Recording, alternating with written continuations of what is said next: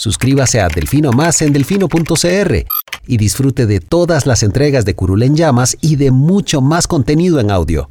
Delfino.cr El chuchinguismo político. Chuchenga, diputado, chuchenga. Si va a ser por nosotros que este país se puede ir a la mierda. Y en lugar de ponerle Instituto Nacional de las Mujeres, ponerle Instituto Nacional de las Lesbianas. No tengo dinero ni nada que dar. Delfino.cr presenta Curul en llamas, cubriendo y sufriendo la Asamblea Legislativa, porque alguien tiene que hacerlo.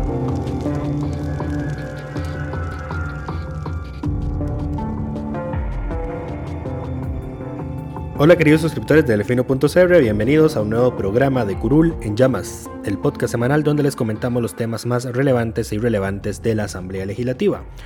Les saluda Luis Madrigal desde el 6 de agosto del 2021, como siempre, en compañía de... May, espero que todas y todos estén bien. Esta semana los temas que tenemos, por fin la sala resolvió las tres consultas que habían planteado desde la Asamblea Legislativa para el proyecto de empleo público. Vamos a tratar de hablar poco de ese tema y resumir eh, lo que la sala dijo. Vamos a hablar del proyecto de Poder Ciudadano ya que fue aprobado en segundo debate, pero todavía no ha sido eh, publicado como ley de la República debido a un conflicto entre el Tribunal y la Asamblea Legislativa el nuevo diputado que ya se incorporó, así como la elección del directorio legislativo y de los proyectos aprobados en primer debate esta semana. empezamos con la consulta de la sala. Bueno, al final el voto sí salió el sábado, al final de la noche, después de que habíamos grabado el episodio la semana pasada. Así es la vida.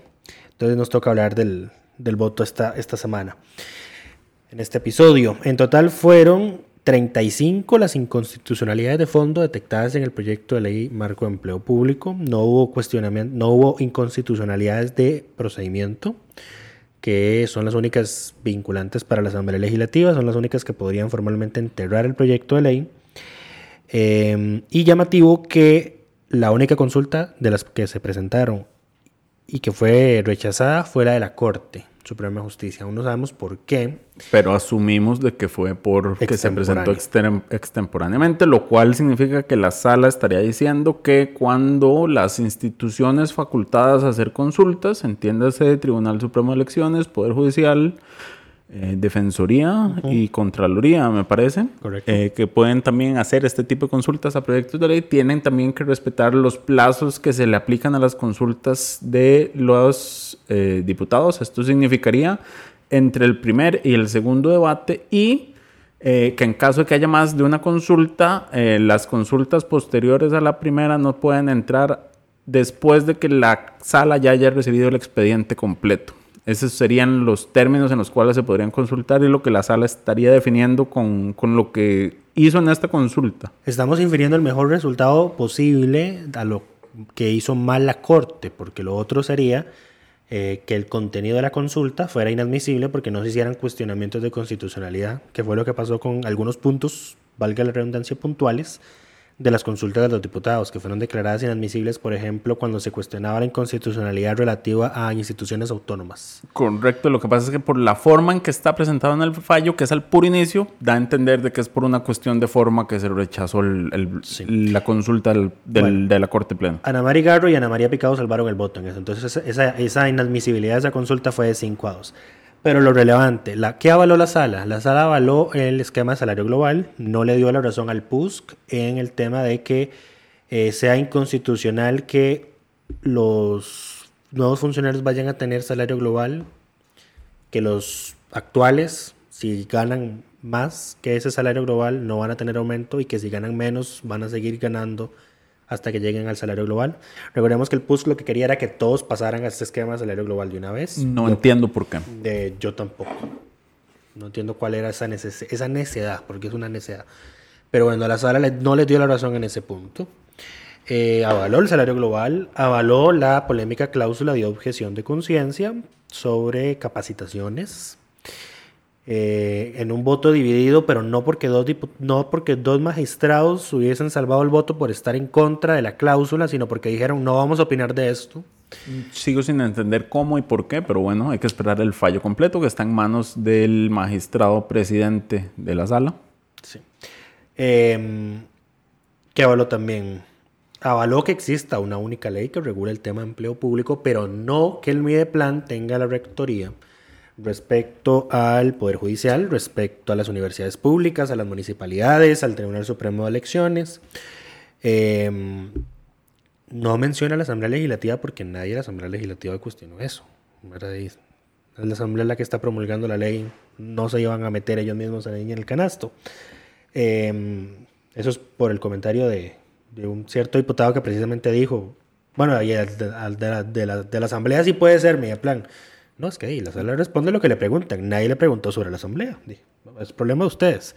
Correcto. De hecho, varios diputados insistieron o trataron de dar la impresión de que el proyecto era tan inconstitucional que había tenido demasiados, eh, valga la redundancia, inconstitucionales marcadas o señaladas por la sala. lo cual alguien, alguien, dijo que fueron 35 artículos y no. No fueron 35 artículos, fueron 17 y hay que señalar, yo los conté, hay que señalar, hay que señalar... Eh, y una interpretación conforme. Exacto. No, hay que señalar que también la sala es como, el oráculo, como un oráculo griego, responde dependiendo de lo que le pregunten.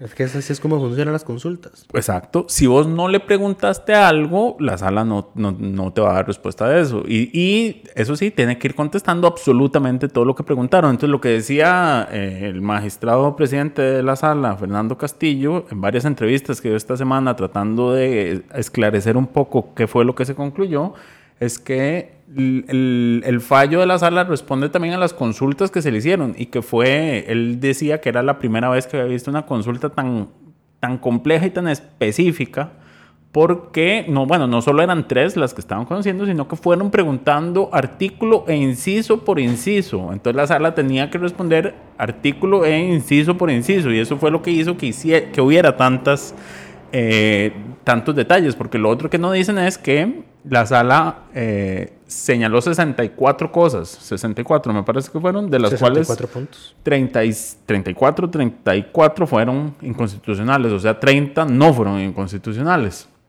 Eh, de, las de las 60 y tantas consultas que se metieron. No, no es que no sean, bueno, eh, algunas son declaradas la sala declara constitucionalidades e inconstitucionalidades, pero en ese 64 también hay varios puntos que dice se declara inevacuable la consulta porque el consultante no formuló cuestionamientos de constitucionalidad. A ver, es que aquí no basta con que un diputado diga este artículo es inconstitucional por tal convenio internacional o por tal artículo de la Constitución. Tiene que fundamentar el por qué. Tiene que explicar por qué. Porque, Exacto. Puede ser, sí, que vaya en contra de la literalidad, pero bueno, explicar la literalidad o Aunque sea una algún antecedente, hacer el esfuerzo, hacer el esfuerzo, ¿verdad? Aunque sea una consulta, la consulta no puede ser únicamente es que esto me parece inconstitucional. Dígame si lo es o no. eso eh, no se vale y la sala no, no lo admite. Eh, en fin, em, pero bueno, ya dijimos que la sala se avala que exista una única ley de empleo público, pero no que el Mideplan ejerza esa rectoría. Avala la existencia de estas escalas salariales, aunque creo que cuestionó que no se haya metido a ciertas categorías de funcionarios de las universidades públicas, que es un tema subsanable. Eh, y que cada poder, eh, o sea, que las universidades tienen que hacer su escala salarial, que el Poder Judicial tiene que hacer su escala salarial y todo es, eso. Es importante aclarar que sobre este tema la sala se pronunció únicamente sobre las universidades porque solo se consultó sobre las universidades. O sea, se consultó sobre las universidades públicas y en una, y en una parte, en temas, en puntos aparte, sobre las instituciones autónomas a ver, había consultas sobre la afectación al Poder Judicial. Correcto. Sobre el Tribunal Supremo de Elecciones. Sobre las universidades públicas y sobre las municipalidades. Y había otras sobre el resto de instituciones autónomas. Correcto. La que estaba terrible, mal hecha, era la de las instituciones autónomas. Entonces esa es en la que todos los puntos la sala dice se declara inevacuable. Pero a ver, si estamos viendo que las municipalidades y las universidades. Sí, sí, la, ahí uno hace ahí como la conexión. Eh, Castillo se refería a todas aquellas instituciones que tienen independencia grado 2 y grado 3, que es lo que llaman, que la sala reconoce tres grados de independencia. Ya mencionaste eso, yo no sé qué es eso, entonces ahora vas a tener que explicarlo. Los grados de independencia es que hay tres cosas en las que usted puede ser. Usted puede tener autonomía de gestión, autonomía de gobierno y autonomía. No Presupuestaria. administrativa, sí. Algo así. Entonces, esos son tres grados que se suman. Las universidades y, las cajas y la caja son grado 3. Hay otras instituciones autónomas que son grado 2, que nada más tienen autonomía de gobierno, o sea, como de autorregularse y nombrar sus propios, eh, definir sus procesos de jerarquías y demás, y, y presupuestaria. Eh, la mayor autonomía, grado 3, la tienen universidades, caja y municipalidades. Porque está así por la Constitución. Correcto. Em, las otras instituciones autónomas tienen grado 1 o grado 2. Aquí están las, las, los órganos desconcentrados, los órganos con personalidad jurídica instrumental, el, el, el, ¿cómo se llama esta palabra? Bolio, brolio, no sé. Es un, es un mutante jurídico ahí que se inventó este país para darle viabilidad a las instituciones que no se podían crear con 38 votos. Entonces ese se pueden aprobar con mayoría simple. Exacto. Eh, así es la irresponsabilidad parlamentaria. Eh, en fin. La eh, pregunta ahora es qué sigue con el proyecto. Falta esperar el voto completo, que todavía no lo tenemos. Entonces ya me dio risa porque alguien está diciendo, llevo todo el día buscando en Nexus el voto completo de la sala. Y yo, pero muchacho, lo que salió fue el por tanto. el voto completo todavía no está. Según... Y por la cantidad de cosas que se consultaron y por la cantidad de notas que se pusieron y por la cantidad de votos salvados que hay va a ser un texto considerablemente largo porque además tienen que listar, vamos a ver, tiene que hacer un listado de todas las etapas del proyecto de ley, desde que se presentó, desde que pasó por comisión, todas las fechas, de mm, qué tal diputado presentó la consulta tal día y qué tal diputado luego retiró la firma tal día. Entonces, es enorme. Más los argumentos que van a dar los magistrados eh, y mientras reúnen todas las firmas. Castillo dijo que él está, va a hacer lo humanamente posible para que eso esté en dos, tres semanas. Wow. Pero... No pudo hacer lo mismo con el voto de matrimonio igualitario, ¿verdad? Tampoco ni, perdón ni olvido. Tampoco dijo que se iba a comprometer, que él estaba haciendo lo humanamente posible para sacar eso lo antes posible, pero va a durar. viendo, viendo la cantidad de entrevistas que tuvo que atender esta semana solo para intentar explicar el por tanto. Pero eh, bueno, decime algo. ¿Hizo mejor trabajo explicando este, este voto que el que hizo con el de matrimonio igualitario? Porque cuando salió en la conferencia de prensa explicar el de matrimonio igualitario fue un desastre. Nadie le entendió nada. Eh, es, es, complejo. Él tiene una forma compleja de hablar. encima él salió, había salido a explicar un voto un fallo, una sentencia a la que él era el voto minoritario. El único voto en exactamente. Exacto, pero él, él, es el presidente de la sala, nos guste no, es él a quien le corresponde eh, ser la vocería en este proyecto. No, y además la, porque además la magistrada que estaba encargada del, desarrollo, del redactar el borrador de resolución, su nombramiento expiró a la medianoche del sábado en el que, en el que resolvieron. Entonces tenía, estaban urgidos de resolver ese día porque si no Porque caso contrario tenían que volver a empezar de nuevo, tenían que nombrar un magistrado suplente, nuevo de Fernando Cruz y empezar otra vez la, deliberación a ver si tenían la mayoría. Em, pero bueno, ¿qué sigue? Que es que llegue el voto completo. Como hay inconstitucionalidad de fondo, la presidenta tiene que enviarlo a la Comisión de Consultas de Constitucionalidad con un plazo definido la comisión de consultas tiene la posibilidad de pedirle a la sala adiciones y aclaraciones a su opinión consultiva. Decir, no entendí o... Decir, así como, defíname, sí, aclárame tal punto de la sentencia. No puede preguntarle a la sala cómo proceder. No, no. O sea, la, eh, la, asamblea no puede decirle, bueno, ¿y ahora qué hago? Por ejemplo, hay un punto de la resolución que a mí me generó conflicto, que es que dice que como no se crea una una familia de puestos del régimen municipal, entonces todos los funcionarios municipales están en el servicio civil. Correcto. Eh, pero es que eso ahí no dice, es constitucional o es inconstitucional. La sala más bien lo que hizo fue interpretar cómo debe leerse el lo interpretar el artículo. La sala le advierte a la asamblea que está, omitiendo a los funcionarios municipales que tienen en teoría actualmente su propio régimen eh, y que ese, esa omisión implica meterlos al servicio civil. Implica en este, en este momento meterlos al servicio civil, lo cual sería inconstitucional. No, pero no, el, el, el, la comunicado que yo vi no decía que fuera constitucional o inconstitucional. Decía, se interpreta que al no existir una familia de puestos del régimen municipal, los funcionarios municipales van a estar en el servicio civil. Pero no decía, es constitucional. es que eso no se lo preguntaron. Es, que no, eso no se lo preguntaron. Pues que no le puedes consultar a la sala cómo debe interpretarse tal artículo. Por supuesto. Porque esa no es su función, de interpretar la ley. Es el de la, eso es de quien la ejecuta. En fin, eh, la comisión puede plantearle eh, solicitudes de adición de aclaración a la sala. Si no, eh, pues tiene que proceder con una propuesta de cómo subsanar las inconstitucionalidades. ¿Cuál es la salida aquí? Que puede ser que la comisión subsane el texto por sí, por sí misma y envíe el texto corregido al plenario y el plenario acepte ese texto. Tiene que votarlo dos veces. primero, en segundo debate otra vez. eh, que la comisión recomiende enviarlo a la comisión dictaminadora, que parece que es una vía que no se va a tomar a pesar de que es la que quiere impulsar el PUSC. El PUSC quiere atrasar esto lo más que se pueda. Eh, Pablo Heriberto que se va a molestar con vos por decir eso. Eh, Puede llamarme cuando quiera. Y la tercera, dudo que tenga tu número de teléfono, el mío sí lo tiene. Mi información es pública, está en todos mis correos. Eh, y el tercero es de proponer que se archive el proyecto de ley. Y, presentar, uno, nuevo, presentar uno nuevo. A ver, ¿qué, es ¿qué, se, ¿qué, se, rescata de esto? Bueno, yo creo que lo que salió sobrevivió a la consulta es el tema del salario global, el tema de que se pueden delimitar la cancha en ciertos temas, incluyendo... Vos sos, del criterio de Welmer Ramos, que lo que debía dejarse era el tema salarial en la ley y aprobar eso. Esa fue una tesis que Don Welmer eh, siempre sostuvo en la, discusión del proyecto. Es que nos excedimos con el tema de las rectorías y que no sé qué. Aquí era nada más salario. Debemos de habernos limitados en el, tema del salario. El problema al fondo era el salario. Eh, otra cosa que la sala aprobó el es era la ansiedad de poder del Mideplan, diría el, los diputados. El, otro problema, eh, el otro tema fue la posibilidad de que si un funcionario tenga dos evaluaciones del desempeño seguidas malas sea una causal de despido. La sala dijo, eso es causal de despido, pero su aplicación, la aplicación de ese... De ese depende de las instituciones. Depende de, cada institución, cuando hay autonomía. Cuando no hay autonomía, y esto es lo importante, porque recordemos que el, grueso de... Eh, de funcionarios están en, de funcionarios el Poder Ejecutivo. En el Poder Ejecutivo, pero dentro del, de la parte no autónoma. Porque, a ver, la caja ciertamente es la institución más grande y tiene su autonomía. No es el MEP. Eh, la caja y el MEP son las dos instituciones más grandes. No recuerdo en este momento cuál de las dos es la más grande. Creo que le gana el MEP. El MEP puede que sea la más grande, pero la caja... La, es que antes de la pandemia era el MEP. Habría que ver ahora. Em, pero bueno, la caja es la segunda más grande en, dado caso eh, y está bajo una... Eh, autonomía, de grado 3. De grado 3, correcto.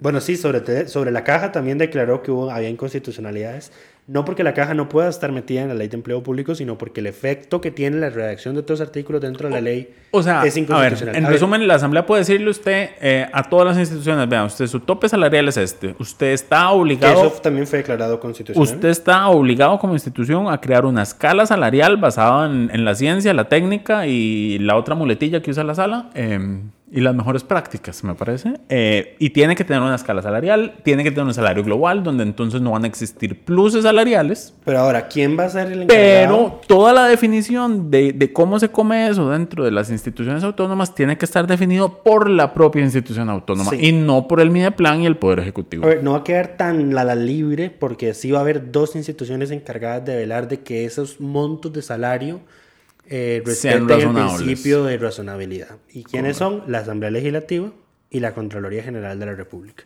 Y la sala. y la propia sala, sí. según lo, lo, explicó don, don, Fernando Castillo en una entrevista con La Nación.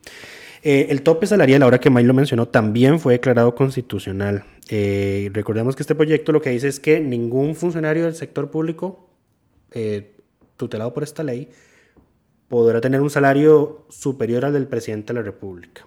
Entonces, de ahí, es, de ahí para abajo. o sea, toda escala, toda escala, digamos, a ver, es que no es como dijo Otto Guevara en redes sociales, que ahora los 300 mil empleados públicos van a tener el, salario del presidente. La lógica de una escala es que vos tenés al, al jerarca con un salario que no puede ser mayor al del presidente y de ahí para abajo todos los demás, eh, dependiendo del nivel de responsabilidades eh, y jerarquía, la cantidad de gente que tiene a su cargo, las etcétera eh, tiene que ir para abajo justificando por qué, eh, digamos, un director va a tener un salario que es la mitad del tope. Eh, porque tiene la mitad de las responsabilidades, la mitad de la gente a su cargo. O sea, cada institución tiene que ir justificando esto, pero no significa que entonces ahora la sala dijo el tope es el salario del presidente, los 300 mil pueden llegar al salario del presidente. Y recordemos que esto es para las nuevas contrataciones que entren con el sistema salario global únicamente y que para todos los demás, si están por encima se congela, si están por debajo van a seguir creciendo hasta que lleguen al nivel de su familia salarial. Eh, si esto dentro del salario global. Cualquier funcionario que gane más que el presidente eh, no va a tener aumentos salariales. Que eso era lo que decía el PUSCO. O sea, es que esto iba a congelarle el salario a esta gente por, una buena cantidad de años. Correcto, y la sala dijo, eso es posible. 6, 8, 10 millones. Y, bueno, y, cuál, es, cuál es el salario del presidente? Según la, 5 millones. Según la ley 9635, la remuneración mensual brutal del presidente no puede superar por mes el equivalente a 25 salarios base mensuales de la categoría más baja de la escala de sueldo de la administración pública. Eso es un problema. Porque ahora van a... Porque en el momento en que entre salario global, la escala más baja, la escala más baja de la administración pública va a ser mucho más alta de lo que es actualmente. Porque la lógica actual es salario más pluses. Eh, entonces, el salario mínimo... No, pero a ver, si estábamos este esperando que esta ley bajara los salarios, no va a pasar, obviamente. La gracia de esta ley es un salario más competitivo, pero sin pluses. Y que no crezca exponencialmente en el tiempo. el gasto por salarios es altamente probable que se eleve un poquito con esta ley en los primeros años. Y después se contenga. el problema de los pluses es el crecimiento exponencial que tienen. Ahora, si esa ley, ah, y esto es algo que en la Asamblea deberían escucharnos, si el salario del presidente está determinado por el salario más bajo de la administración pública y el salario más bajo de la administración pública va a subir cuando entre el salario global, eso tienen que reformarlo porque si no el salario del presidente ya no va a ser los 5 millones que es actualmente, sino que va a ser unos 10 millones. y pierde todo sentido. Habría que ver si eh, la 9635 no pierde vigencia en ese artículo 41 que regula la remuneración del presidente es que la, ley, público. Es que la ley actual no habla del salario, de cómo se define el salario del presidente, nada más dice que el salario del presidente es la referencia. Pero es que ahora, es que ahora los, recordemos que con el tema de las escalas salariales, ahora tiene que haber una escala para... El puesto del presidente va a estar en una de esas escalas, de alta jerarquía. Correcto. del presidente para abajo. Presidentes, ministros, exactamente. Em, y habría que ver entonces si eso no va a entrar en incompatibilidad. O sea, si tienen que construir esa escala en, en respeto de la 9635 o le definen un monto ya con la ley de, empleo público y se pasan por el arco del triunfo lo que dice la 9635. El, el, problema es que en este momento la ley de empleo público no incluye esa definición y aplicaría lo que dice la 9635. Bueno, ahí tienen algo para corregir, algo adicional. Em, em, y eso es un problema, porque si no arreglas eso, el tope va a quedar exorbitante. Eh, y pierde toda lógica. ¿Qué más?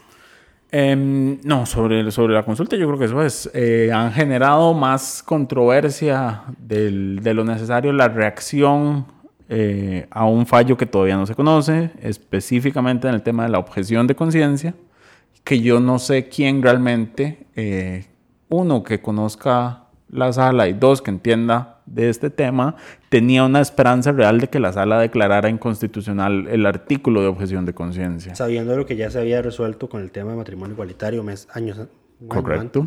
Eh, no, y sabiendo que la sala en este caso, a ver... A ver, y en este caso hay que, hay que hablar con la verdad, en este caso no es un tema de que el funcionario se va a poder negar a prestar un servicio. No, es sobre la, recibir capacitaciones. recibir capacitaciones. O sea, vamos a tener, vamos a posiblemente seguir teniendo funcionarios trogloditas y cavernícolas en los puestos ahí. Eh, pero bueno, ya con dos evaluaciones de desempeño negativas pueden echarlos.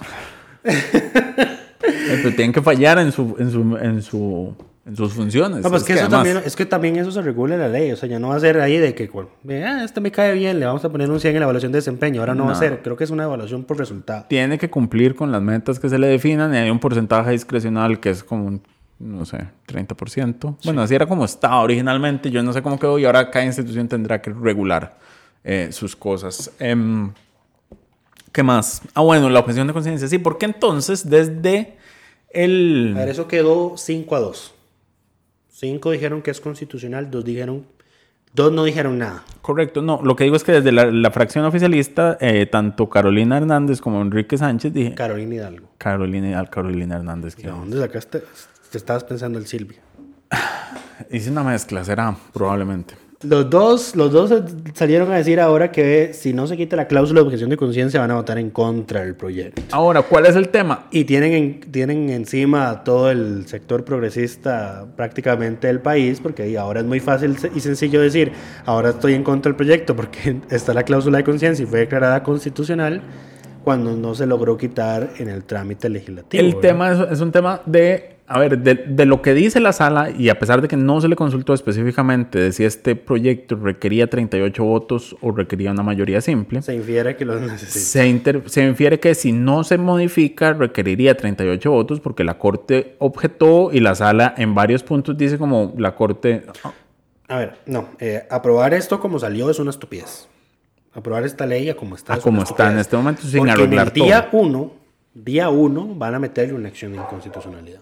Correcto. Y si la declaran inadmisible porque todavía no ha entrado en vigencia, le van a seguir metiendo acciones de inconstitucionalidad día tras día hasta que se empiece a aplicar.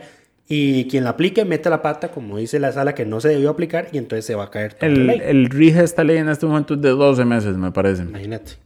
Pero, pero bueno, del, del, de lo que ha dicho la sala y lo que dice el por tanto, se, se interpreta que eh, las quejas que la Corte manifestó son de recibo eh, que hay una intromisión en, en la autonomía, eh, ¿cómo es que se llama? ¿Cuál es la frase del, de la Constitución?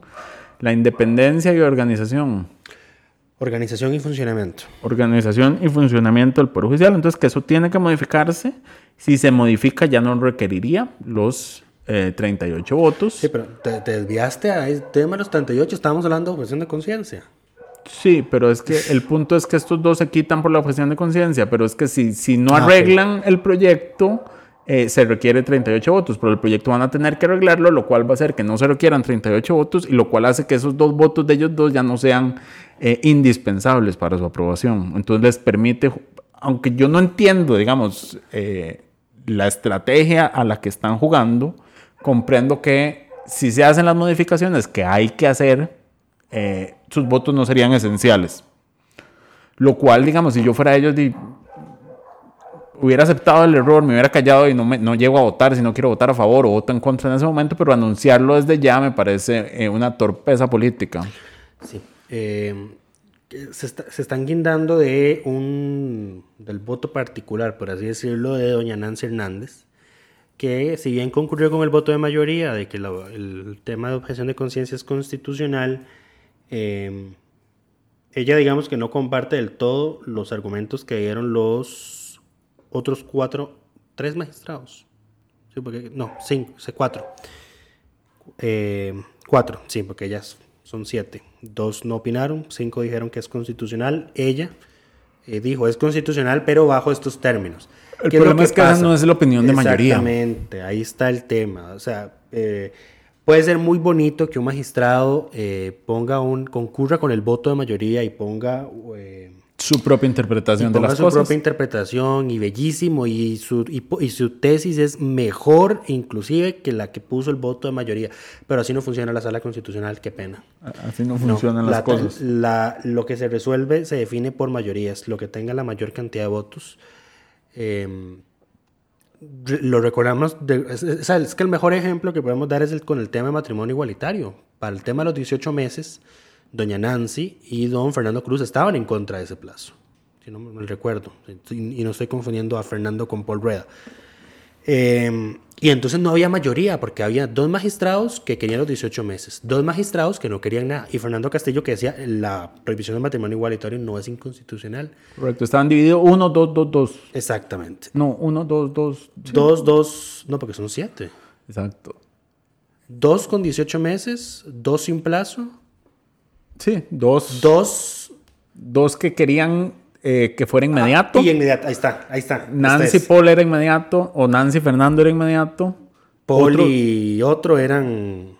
Era que hubiera un plazo. Hubiera plazo. De algún Y el otro es inconstitucional, pero no le vamos a eh, pedir, exigir el plazo. Salazar y alguien más bueno, el tema. que quedara abierto. Ahí no había voto. O sea, para que haya un voto, para que haya voto en la sala se necesitan cuatro magistrados que, que, estén a favor o en contra, que tengan una posición mayoritaria, cuatro, como mínimo.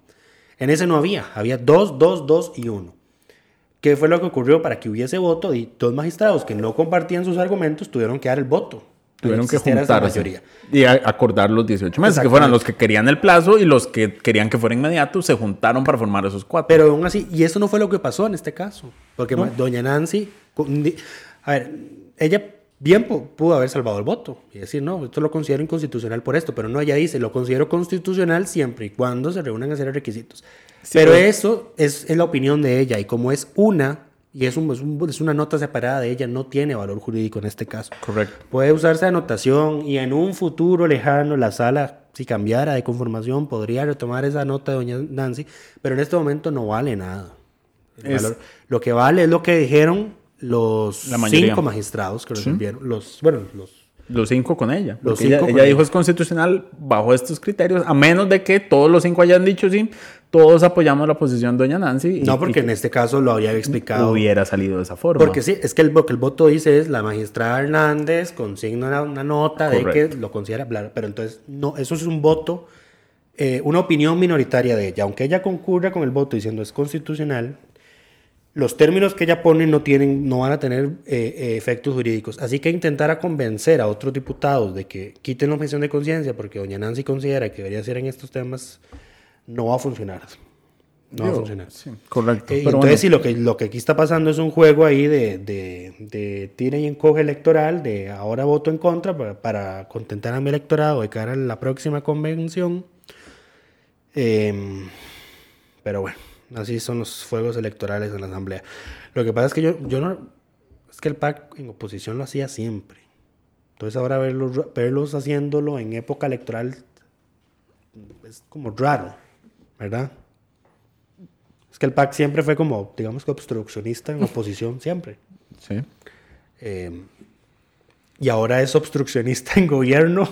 Ahora es obstruccionista en gobierno. Exactamente. Correcto. entonces, entonces, como ya había pasado ahí una cierta cantidad de años en los que eso no ocurría, verlo ahora es como, ¿qué carajos está pasando acá? En fin. Hay que irse acostumbrando al pacto de oposición de nuevo. Eh, entonces, nuevamente, esperar el voto completo. Ya la Universidad de Costa Rica está organizando jornadas de análisis del voto y acaban de analizar el, tanto, por el amor al Señor, sean más serios. Correcto. Pero bueno, suficiente sobre la consulta de la sala y empleo público. Hablemos rápidamente del proyecto de Poder Ciudadano ya. Este proyecto ya se los habíamos mencionado, es muy básico, muy sencillo. Lo que hace en la práctica es obligar a todos los partidos políticos que inscriban candidaturas a tener que entregar un nombre completo, una biografía eh, y una fotografía de las personas que inscriban como candidatos, ya sea a la presidencia, vicepresidencia o para cualquier puesto en la Asamblea Legislativa. Obliga, hace obligatorio además que quienes aspiren a la presidencia tengan que entregar también un, eh, su plan de gobierno al momento de hacer la inscripción. Recordemos que las inscripciones son por ahí de octubre. Eh, según el calendario electoral, o sea, cuando se abre formalmente el, el, proceso, hasta ahorita, por ejemplo, nadie es candidato formalmente, pues nadie se ha inscrito ante el tribunal, porque no se pueden inscribir todavía, porque aunque ya la campaña no la sienta desde diciembre del año pasado, oficialmente no está abierta.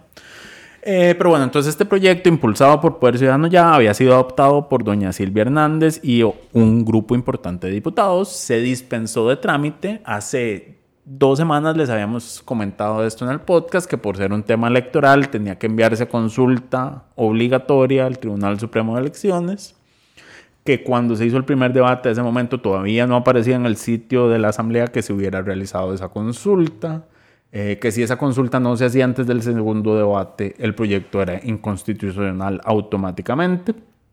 Y bueno, el jueves, no, el miércoles, perdón, eh, se pusieron de acuerdo jefes de fracción o así, entre ellos se pusieron de acuerdo para que el proyecto fuera uno de los que se votaron ese día, valga la redundancia, sacaron el miércoles para sesiones extraordinarias, querían votar 12 proyectos, votaron, dos, el Cantonato de Monteverde, que iniciará hasta el 2020 y tanto, después de las elecciones nacionales, y, eh, y este proyecto. Lo cual yo nada más me, me, pregunto si estas son realmente sus prioridades, porque cuando la es muy gracioso haberlos visto criticando las prioridades del Ejecutivo. cuando la agenda era del Ejecutivo, pues se pasaban criticando cualquier cosa que no tuviera que ver con reactivación económica, pero ahora, esta semana que la agenda es de ellos, no aprobaron absolutamente nada sobre reactivación económica. Eh, solo uno que es condonación de deudas para las municipalidades, otra vez. Otra vez, pero bueno. Um, ok. ¿Qué es lo que pasa con este proyecto? Eh, que aunque Maya advirtió que no aparecía la consulta, y luego, cuando se aprobó en primer debate, May le preguntó a doña Silvia Hernández en Twitter si habían hecho la consulta. Antes de que se votara en segundo debate el mismo y miércoles. Silvia le contestó que sí se había hecho la consulta. Después de que se aprobó en segundo debate y que se le mandó a Casa Presidencial a firmarlo como ley, el Tribunal Supremo de Elecciones dijo: A, mí, nunca no me, consultaron este proyecto. Correcto. Entonces, Casa Presidencial, que ya estaba listo para imprimir la ley de forma inmediata, básicamente Eh, ¿Por qué? ¿Y por qué están listos? Eh, aquí había, yo creo que un, error de interpretación. La Constitución dice que este tipo de proyectos se deben consultar y que si el tribunal se opone, no pueden ser aprobados. En, Seis meses antes. Eso. En este, cuatro meses después. En, esos diez meses, digamos, que se consideran ya electorales. Eh, seis antes, cuatro después. que, pero, este, que ese plazo empieza a correr este viernes. ese plazo empezó a correr hoy. Porque ya la primera ronda es el 6 de febrero. Correcto. Eh, entonces, estaba como esa prisa de, que, de que tenía que promulgarse ayer. Pero lo que, lo que dice el, artículo constitucional es que eso es solo en caso de que el tribunal se oponga. Si el tribunal está a favor, usted lo puede imprimir en cualquier momento. Yo creo que esa interpretación alguien la entendió como una prohibición absoluta, que sí existe en otros casos. De reformar el código electoral. Exacto. Eh, y, y, no, no, no es. No es el caso. No es el caso en este caso. Entonces, nos estamos ahogando en un vaso de agua, pero al mismo tiempo esto es un, es, es un problema. Es, es, una situación muy triste y desoladora porque, ma, es. Es lo mínimo. Es, lo mínimo. Es que de verdad, verdad. Es, un, es, un, es una consulta obligatoria. Que el reglamento lo dice, que le corresponde a la comisión dictaminadora hacer las consultas obligatorias. Correcto. Eh, el problema es que no si el proyecto está dictaminado, se entiende que la comisión va a ser el plenario y que a quien le corresponde hacer la consulta es a la Secretaría del Directorio. Y el problema es que doña Silvia dice sí se hizo. Exacto. Y la asamblea, en el, bueno, en el expediente de la ley hay un, hay un pantallazo de un correo que manda el secretario del directorio interino de la Asamblea al presidente del Tribunal Supremo de Elecciones, Luis Antonio Sobrado, pidiéndole el criterio sobre el, proyecto de ley. Em, y viene la respuesta automática. sí, no es una, bueno, no es, no es tanto una respuesta automática, sino un comprobante de que don Luis Antonio o la persona que maneja el correo de don Luis Antonio Sobrado abrió ese correo electrónico de la asamblea donde le pedían el criterio sobre el proyecto. Y lo abrió como a las 5 de la tarde de un día tal. Antes de que se aprobara segundo del, No, fue en junio. Esa consulta fue en junio. O sea, fue un, mes, antes del, que se votara en primer debate. Imagínate, sí. Entonces, ¿qué es lo que sucede a continuación? Que el tribunal dice, yo no recibí la consulta, pero hay un correo de el funcionario encargado de pedir la consulta a la dirección del Tribunal Supremo de Elecciones que está designada para que se remitan esas consultas y entonces, al parecer, lo que no hay, lo que no hubo fue una respuesta del Tribunal Supremo de Elecciones. Correcto. Y incluso doña Silvia dice que al día siguiente de que se envió la consulta, se envió una consulta adicional sobre, digamos, sobre el mismo proyecto, pero otro tema en específico, de cuántos partidos habían inscritos y demás. Y en esas sí la Y a esas sí la respondieron y eran las mismas direcciones a las que se envió el primer correo. Entonces no es como que pueda haber una confusión de que se escribió mal la dirección o que es que no se está recibiendo. O sea, todo indica que el correo se envió fue, fue recibido, alguien lo abrió y ya sea que se borró o fue borrado. Es, es probable que el funcionario filtre los correos como leídos y no leídos. Que yo, por ejemplo, ordeno mi carpeta así. Correcto, y que esos lo abriera sin darse cuenta. Cuando yo abro correos importantes y tengo que dejarlos en stand-by porque no puedo resolverlos en el momento, tengo que marcarlos como no leídos porque al contrario se me van a la otra carpeta y ahí ya es casi imposible recuperarlos es, es, probable que eso haya ocurrido. Todo parece indicar que aquí esto se traspapeló en la carpeta digital que no era y, y, no se dio nunca por enterado el tribunal de que se le había enviado la consulta en sobre el En la mañana de este viernes estaba previsto que los funcionarios técnicos de la Asamblea del Tribunal se reunieran para ver el tema, pero ya son las 3 de la tarde y no tenemos noticias de qué pasó. Sin embargo, a mí, el correo me parece que es lo suficientemente elocuente de que sí se hizo la consulta, más la afirmación de doña Silvia de que al día siguiente se mandó otra consulta que sí fue respondida al mismo correo. Eh, y aquí lo que toca es aplicar el reglamento de la Asamblea que dice que si a una institución a la que hay que hacerle una consulta obligatoria pasan ocho días hábiles, encima eran ocho días hábiles, eh, y no responde, se entiende que la institución no tiene objeción al proyecto de ley y se puede aprobar eh, que, aplicaría en este caso. Pero de nuevo, esto es ahogarse en un vaso de agua, no hay tal urgencia. No hay urgencia. Salvo de que yo creo que ya lleguemos como a la fecha en la que ya hay que inscribir los partidos y los candidatos, bueno, las, las candidaturas. Eh, porque ya ahí sí, ya, dice, ya inscribiste y autorizaste la candidatura, sería muy raro que luego salgas con un nuevo requisito de tenés que darme tu plan de gobierno y, y la biografía de tus candidatos. A ver, hay, hay, un nivel de urgencia porque el tribunal tiene que preparar la información que va a cómo la va a hacer pública. Sí. Y tienen que decir, bueno, yo la voy a recibir en este formato. O sea, hay un par de resoluciones que el tribunal debería coger una vez esto sea ley. pero el, o sea, el tribunal es sencillo, es sencillo. El tribunal está con magistrados extra, puede ser súper diligente. Es, es, sencillo. Es un poder de la República siempre súper diligente. Nunca, y no hay ninguna razón para que se opongan. No, y es que precisamente eso es lo que iba a mencionar. Esto es un proyecto, a ver, este escándalo, digamos que este, digamos escándalo entre comillas, que está haciendo el tribunal, no es porque el tribunal esté, pues, eh, esté opuesto al proyecto si no es por un tema de mera formalidad. Es que lo que pasa es que si efectivamente no se hubiese hecho la consulta, algún partido, algún tontolabas, político, candidato, politiquero, que no quiere presentar plan de gobierno ni decir quiénes son sus candidatos, puede ir a la sala constitucional y decir, este proyecto, esta ley, este requisito es inconstitucional porque lo aprobaron sin que se le preguntara al Tribunal Supremo de Elecciones. Y lo es. Y aunque el Tribunal Supremo de Elecciones esté a favor del requisito y diga, sí, es positivo para la democracia, es un requisito de procedimiento. Eh, de procedimiento. los vicios de procedimiento se traen abajo un proyecto completo. Un proyecto y una ley, inclusive. exacto, pero bueno, eso fue lo que pasó. Eh, eh habrá que ver.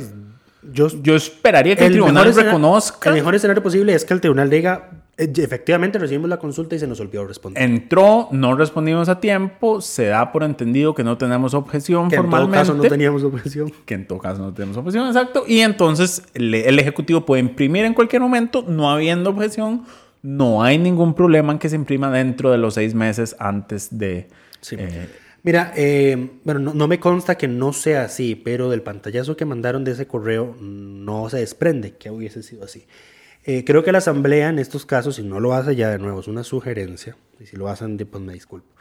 Eh, cuando haces este tipo de consultas, eh, por ejemplo, la Sala Constitucional, que es lo que hace cuando archiva un expediente de un caso que ya resolvió, hay un técnico judicial, en este caso, un funcionario de la sala, que se encarga de verificar que el expediente esté completo. Entonces tiene un checklist que dice, bueno, están las resoluciones, están las resoluciones firmadas, están las notificaciones debidamente hechas, eh, si hay gestiones de edición o aclaración, el, es un checklist de que el expediente efectivamente está completo.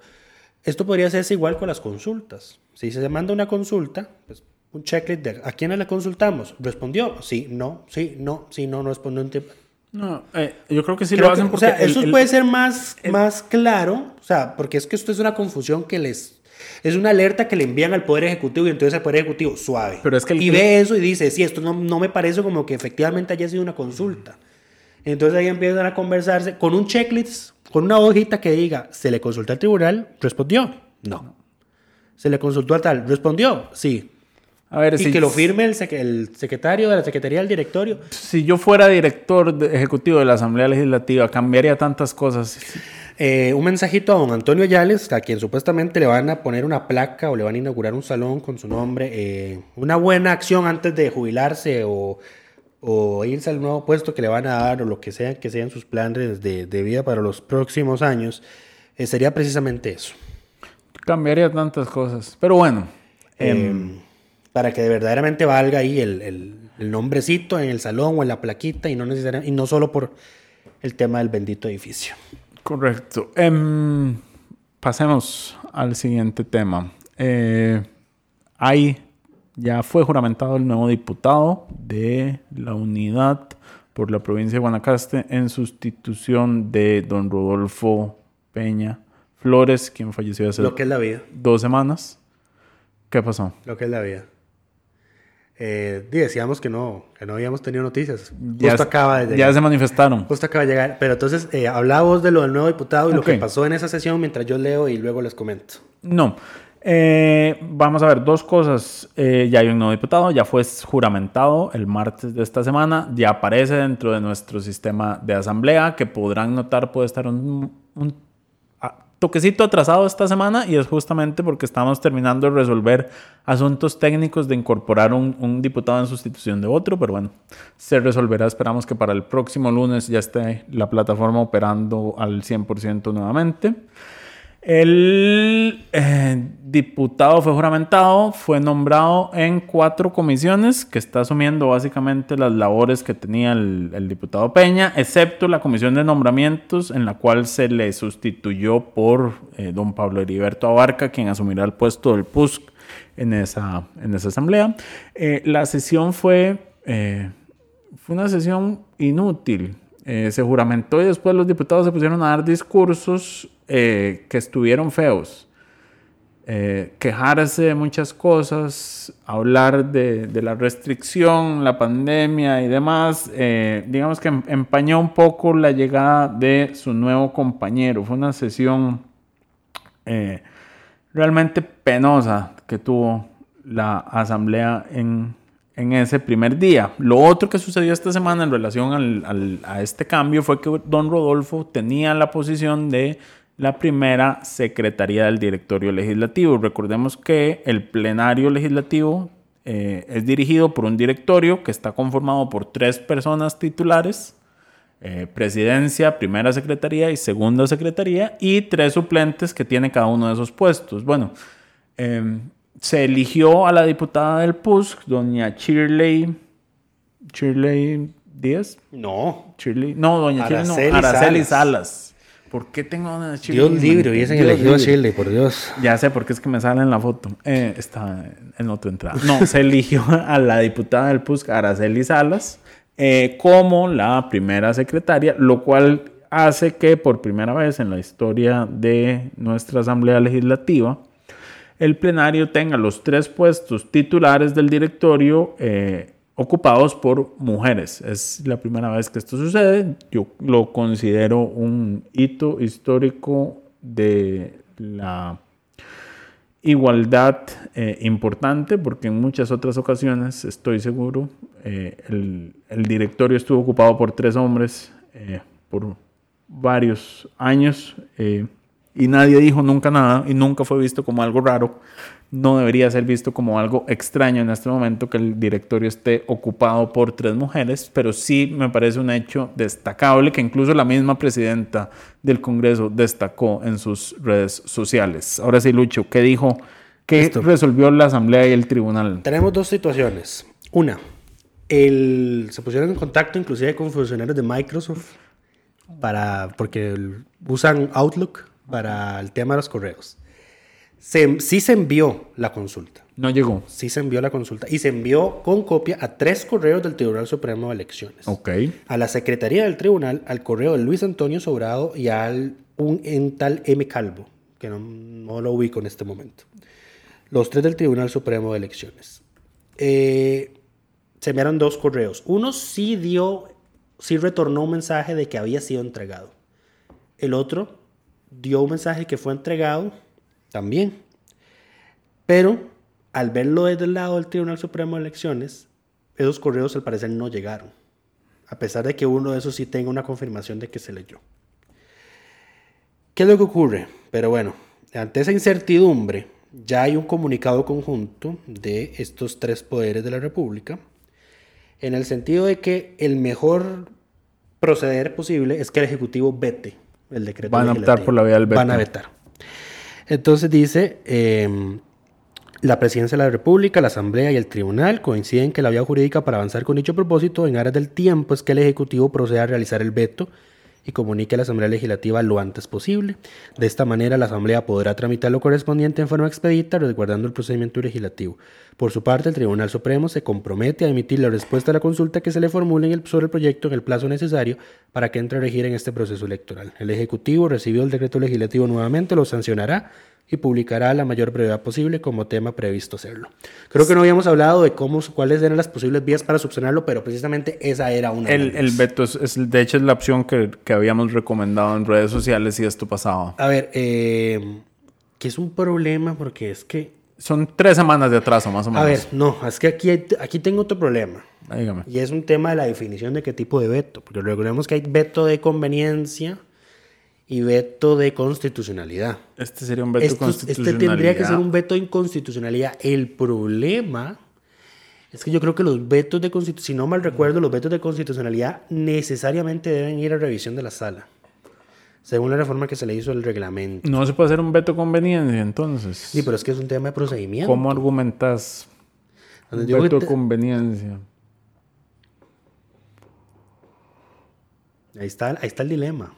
Pero no, eh, los vetos de constitucionalidad tienen que ir a la sala solo si la Asamblea no los acoge. Solo si la Asamblea dice, no, esto no estoy de acuerdo con la interpretación del Ejecutivo y no hay inconstitucionalidad. Ok, le creo a May porque May fue el que hizo la nota explicando ese tema. En, en, ese, en esos casos en los, en los cuales tengo entendido que tiene que ir a la sala, yo estoy proyectando tres semanas de atraso. Eh, sí, vetan hoy. Que veten hoy. el lunes, mandan a la comisión, mandan a la comisión dictaminadora que es el plenario o sea que el plenario. Tienen que mandar a la Comisión de Constitucionalidad. No. No, porque es un veto. Pero es un veto constitucional. Pues que no sabemos qué tipo de veto va a ser. Bueno, si es un veto constitucional, tiene que ir al a la Comisión de Consultas de Constitucionalidad, que puede subsanar enviando la consulta y generándole un dictamen al proyecto.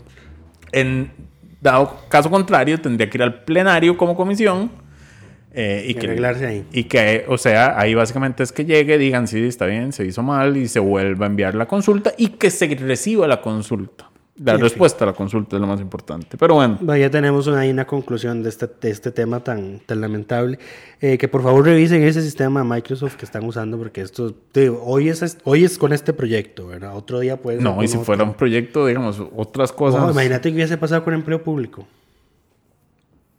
Sí, no, no, eh, yo creo que necesitan un sistema de, notificación, yo no sé. No podemos depender de correos electrónicos. Si, si recibiese un confirmado de que se abrió el correo y no hay, no hay una confirmación de, real de que se recibió. Debería haber un seguimiento, por lo menos. Exacto. porque es la asamblea, o sea, no sos la sala constitucional que si no respondes te manda al carajo y resuelve en tu contra por no responder. Correcto. Son la asamblea legislativa. En fin, eh, ¿Ya habías terminado con el otro tema? Sí, ya terminé con el nuevo, el nuevo miembro del Congreso y, el lo nuevo directorio. que pasó el lunes.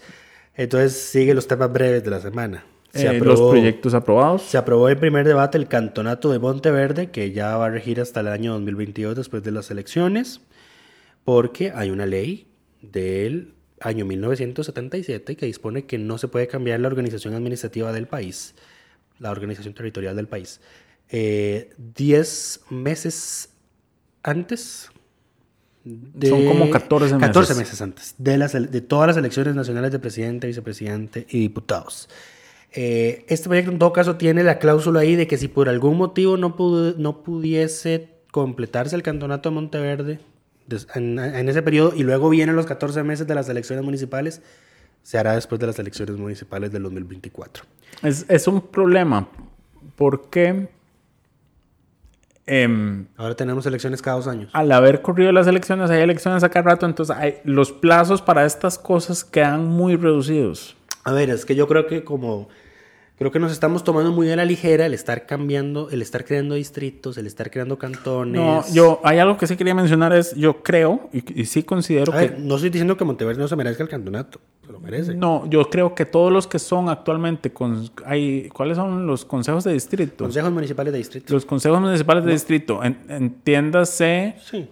entiéndase todas aquellas zonas geográficas de municipalidades que están muy lejos de su, municipalidad central, tienen una entidad administrativa eh, semi-independiente, pero que es sumamente dependiente, que los hace... Eh, ser apéndices de, de, otras municipalidades que como no está cerca tampoco se preocupa tanto, entonces Monteverde hay que reconocerlo. Su relación con la municipalidad de Punta Arenas está cortada por 70 kilómetros de distancia. Eh, entonces yo sí creo que todo lo que sigue siendo todavía consejos municipales de distrito, todos estos territorios deberían ser cantones. Ya a ver, eso es un tema más político que funcional, digamos, porque por ejemplo San Carlos es un cantón enorme y no, vos no ves eso con la mayoría, con buena parte de los distritos de San Carlos ocurriendo con la municipalidad. Es un tema más político, ¿verdad? Porque siempre se, hace, se, ha, se ha entendido como que Monteverde no forma parte de Punta Arenas. Dejemos la plata acá, porque allá es todo verde, ellos se pueden ahí, que sigan viviendo verde. Autosostenibles. Exactamente. Entonces dice, siempre ha habido ahí una marginación a Monteverde, pero bueno. Eh, se aprobó su, su cantonato. Eh, ya hablamos del proyecto de Poder Ciudadano. Se aprobó en primer debate un proyecto de Paola Vega y el resto de diputados del PAC para volver a ampliar el concepto de feminicidio, que ya se había ampliado previamente con un proyecto de doña Aida María Montiel.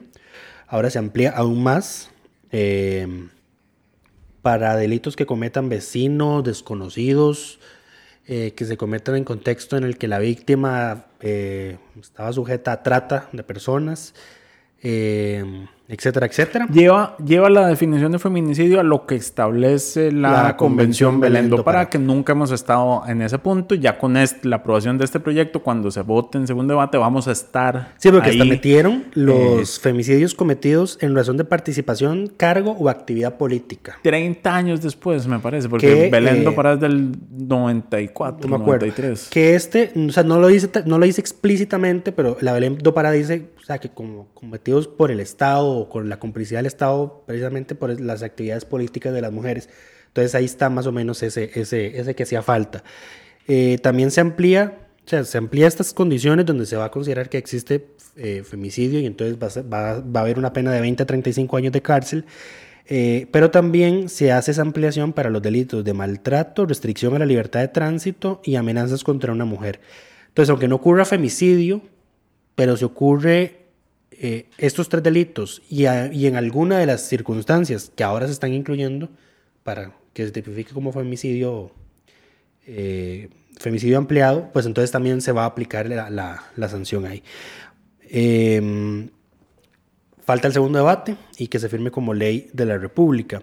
Y se aprobó una reforma importante. Un segundo, un segundo, porque por órdenes superiores de la autoridad política superior se le da a la diputada Paola Vega el reconocimiento de diputada de la semana por, por este la presentación e impulsar este proyecto, que no es tema sencillo. O sea, a ver, esto también hay que... Ella, lo dedicó a, tres, a, tres reconocidas mujeres que fueron, o sea, eh, a ver, eh, esto no es un tema sencillo y pongámoslo en perspectiva. En, fue en el 93 o 94 en que se aprobó la, la Convención Belén do Pará. Estamos a 27 años de que eso haya sucedido y hasta este momento es que la legislación del país se va a poner al día en este tema. O sea, si esto fuera un tema sencillo, esto se hubiera resuelto hace años. No es un tema sencillo, eh, requiere... Eh, voluntad política y gente que aunque gente, unanimidad gente que lo impulse, digamos, y que ponga el tema sobre la mesa y, que resalte la importancia de que estas cosas pasen. Entonces, por ese trabajo es que le damos el reconocimiento eh, de la semana a, a, la diputada Paula Vega con órdenes superiores. no, no, eh, eh, aunque, aunque haya sido un proyecto que fue, recibió votación unánime, nunca falta el diputadito que siempre dice, pero ¿por qué a la mujer hay que darle una pena diferenciada si la matan? ¿Por qué protección especial a las que más mueren? No lo dicen en, no lo dicen en micrófonos sin actos, ¿verdad? Pero uno sabe que siempre anda ahí el, el, diputadito que con ese tipo de comentarios. Se aprobó una reforma importante a la Ley Orgánica del Ambiente, de modo que ahora el Tribunal Ambiental Administrativo va a poder trabajar con un juez. O sea, un juez va a poder resolver un caso lo que se espera que agilice la resolución ahí de, de, temas porque de hoy necesitan tribunales colegiados y es todo un dilema. Entonces ahora van a poder funcionar con jueces unipersonales.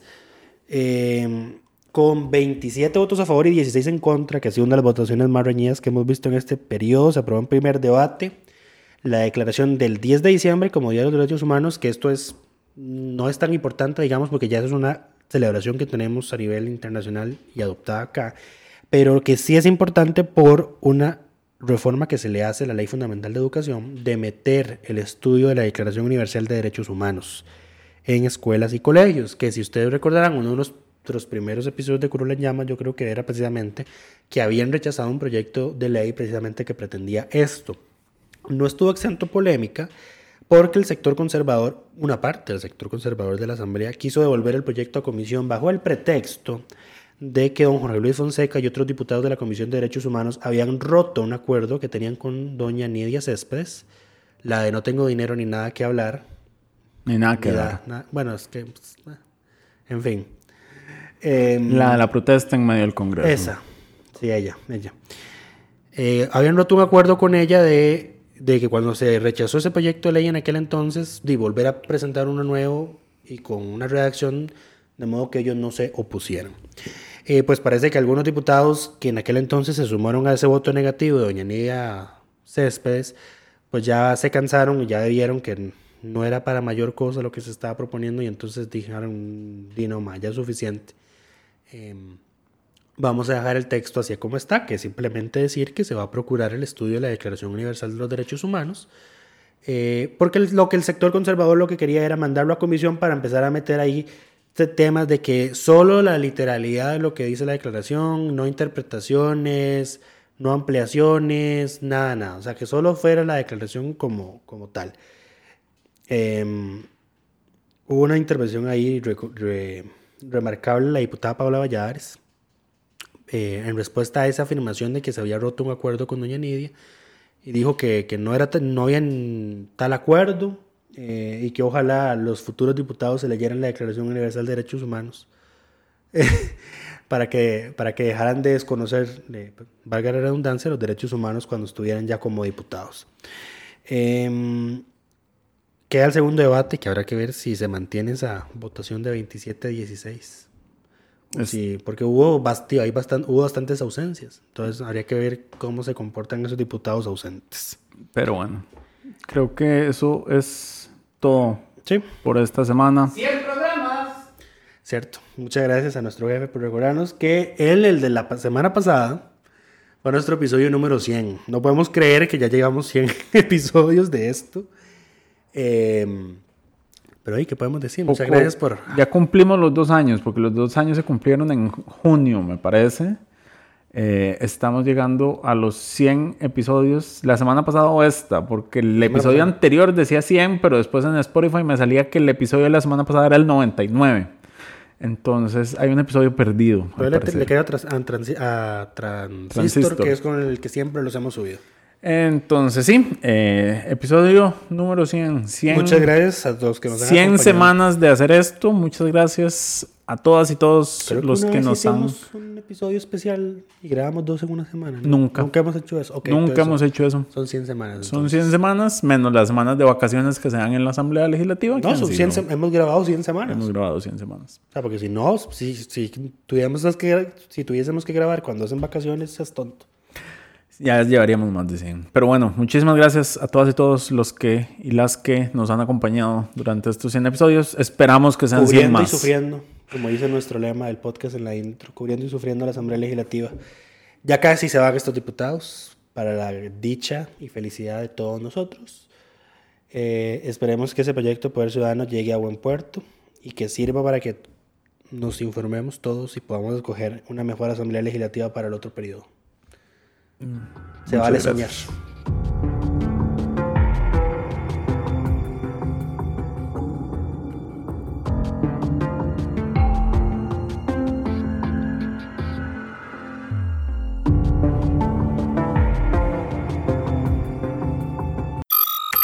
Suscríbase a Delfino Más en delfino.cr y disfrute de todas las entregas de Curul en Llamas y de mucho más contenido en audio.